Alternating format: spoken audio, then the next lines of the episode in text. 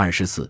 韩国 N 号房事件的 N 重罪。二零二零年三月，韩国 N 号房事件被曝光，震惊了全球忙于抗议的人们。N 号房聊天室起源于二零一八年十二月，创建者 Gogod 以一号房、二号房的方式命名和运营约八个房间，因此被统称 N 号房。每个聊天室有三至四名受害者。二零一九年二月，Watchman 接手并扩张了聊天室。九月，用户博士加入了聊天室的运营，创办了博士房聊天室。博士通过在社交平台上发布高薪兼职广告，吸引年轻女性，骗取受害者的裸照或不雅视频，同时在另一个聊天群里直播自己聊天过程并录制视频，提供下载。如果受害女性试图逃脱，博士就以不雅视频、裸照和公开个人信息进行威胁，迫使其继续拍摄视频。依据内容尺度，博士将付费聊天室分为三个等级，分别收取二十万至二十五万韩元、七十万韩元、一百五十万韩元的虚拟货币作为会员费。博士将对女性进行性威胁得来的照片、视频等资料发布在聊天室中，甚至进行直播。受害人被要求在身体上刻字、十分引尿、将虫子放入性器官，以及侵犯自己的幼年亲属。部分受害者易于线下遭受性侵，一些聊天室甚至对性侵行为进行录影、上传乃至直播。在 N 号房事件中，已知受害者多达七十四人，其中有十六名未成年女性，年龄最小的受害者年仅十一岁。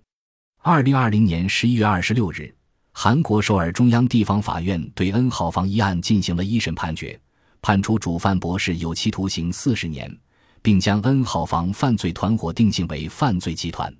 另有其余数名共犯获刑五杠十五年不等。二零二一年四月八日，创建人 God God 一审被判三十四年。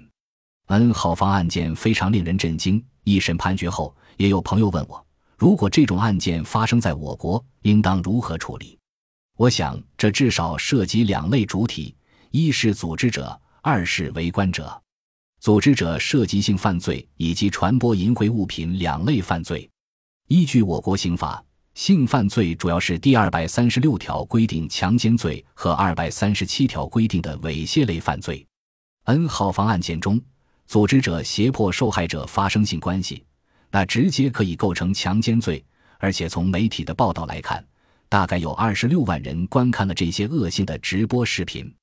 问题在于，网络空间能否解释为公共场所，从而适用在公共场所当众强奸妇女、幼女的条款？如果可以，那就属于强奸罪的加重情节，可以判处十年以上有期徒刑、无期徒刑和死刑。二零一三年，最高司法机关曾经发布过《最高人民法院》。最高人民检察院关于办理利用信息网络实施诽谤等刑事案件适用法律若干问题的解释，其中就认为网络空间属于公共场所，因此编造虚假信息或者明知是编造的虚假信息，在信息网络上散布或者组织指使人员在信息网络上散布、起哄闹事，造成公共秩序严重混乱的，可以按照刑法。第二百九十三条第一款第四项的规定，在公共场所起哄闹事，造成公共场所秩序严重混乱的，以寻衅滋事罪定罪处罚。但是，这个司法解释却导致网络寻衅滋事罪的极度扩张。因此，有学者认为，将网络空间解释为公共场所是错误的，是一种违反罪行法定原则的类推适用。然而，问题可能并非网络空间能否解释为公共场所，而是因为寻衅滋事罪这种模糊性罪名本身就极具扩张性。这也是为什么笔者一直认为寻衅滋事罪应当分解为若干明确性罪名，否则它的超级扩张是无法避免的。这也是为什么二零一五年刑法修正案增加了一个编造、故意传播虚假信息罪。将上述司法解释的内容以一个明确的罪名取而代之，这其实是以立法的形式宣告了司法解释相关条款已经作废。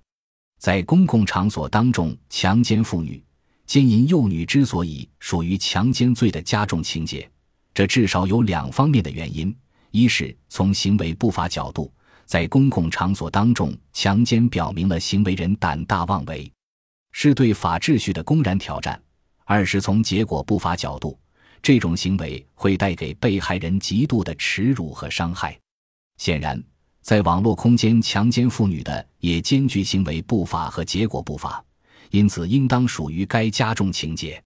在 N 号房事件中，有人在直播性侵时点赞打赏，这是一种精神性的鼓励。对于性侵行为有促进作用，自然可以理解为帮助犯。组织者触犯的第二类犯罪就是淫秽物品的犯罪，比如组织者录制性侵视频，然后把视频发在网上，就不能理解为在公共场所当众强奸妇女，因为犯罪地点依然是私密场所。发视频的行为构成传播淫秽物品和侮辱罪，从一重罪。我国关于淫秽物品的犯罪有两类。一类是非牟利性的传播淫秽物品罪，法定刑最高是两年有期徒刑；还有一类是牟利性的传播淫秽物品牟利罪，最高是判处无期徒刑。有很多人往往以表达自由来为淫秽物品脱罪，但是我觉得这种观点很难被接受。如果自由不加限制的话，一定会导致强者对弱者的剥削。而在 N 号房事件中，我们明显看到许多经济地位处于不利的女性被组织者残酷的剥削。禁止传播淫秽物品，除了淫秽物品会腐蚀未成年人的原因之外，还有一个重要的原因就是道德主义的禁止剥削原则。传播淫秽物品牟利，不仅是对女性的剥削，也是对有不良偏好者的剥削。而如果利用这种剥削来进行牟利的话，那就错上加错。第二类主体就是围观者，有很多人往往认为围观者可能是不构成犯罪的，但是刑法理论规定了共同犯罪。如果你明知道他人要去实施性侵或猥亵来制作相应的视频，你依然为其提供金钱的资助，在主观上你知道在帮他实施性犯罪，客观上你也实施了帮助行为，当然构成共同犯罪。当然，这里面有一个突出的问题。单纯的点击淫秽视频，单纯的观看淫秽视频，这是否构成犯罪？在世界各国，这一般是不构成犯罪的。淫秽物品与性有关，刑法的规制很容易与隐私权发生冲突，导致国家权力过分触及私人生活。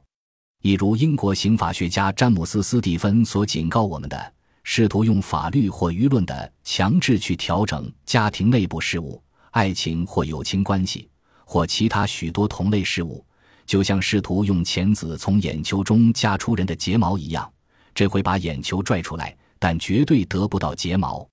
对于淫秽物品的打击，应当避免对隐私权的过度侵扰，否则，一方面会导致执法机关的选择性执法，另一方面也会让公权力过度滋扰公民的私生活。